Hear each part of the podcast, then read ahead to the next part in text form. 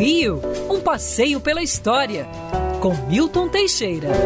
Amigo ouvinte, dia 7 de abril de 1831, o imperador Dom Pedro I era obrigado a renunciar ao trono depois de um governo de desmandos, roubalheira, assalto ao dinheiro público, gastos sem controle algum. Ele faliu o país e acabou sendo posto para fora. O júbilo popular foi tão grande que um pequeno compositor chamado Francisco Manuel da Silva compôs um hino que depois seria o hino nacional brasileiro, no dia 7 de abril de 1831. A melodia é a mesma da atual, a letra é que era outra, dos grilhões o Brasil nó desatado, Amazonas até o Prata, mas na verdade esse hino acabou sendo não só um júbilo com a, a, favor da saída de Dom Pedro, como também passou a ser tocado em datas cívicas até ser oficializado na República em 1892.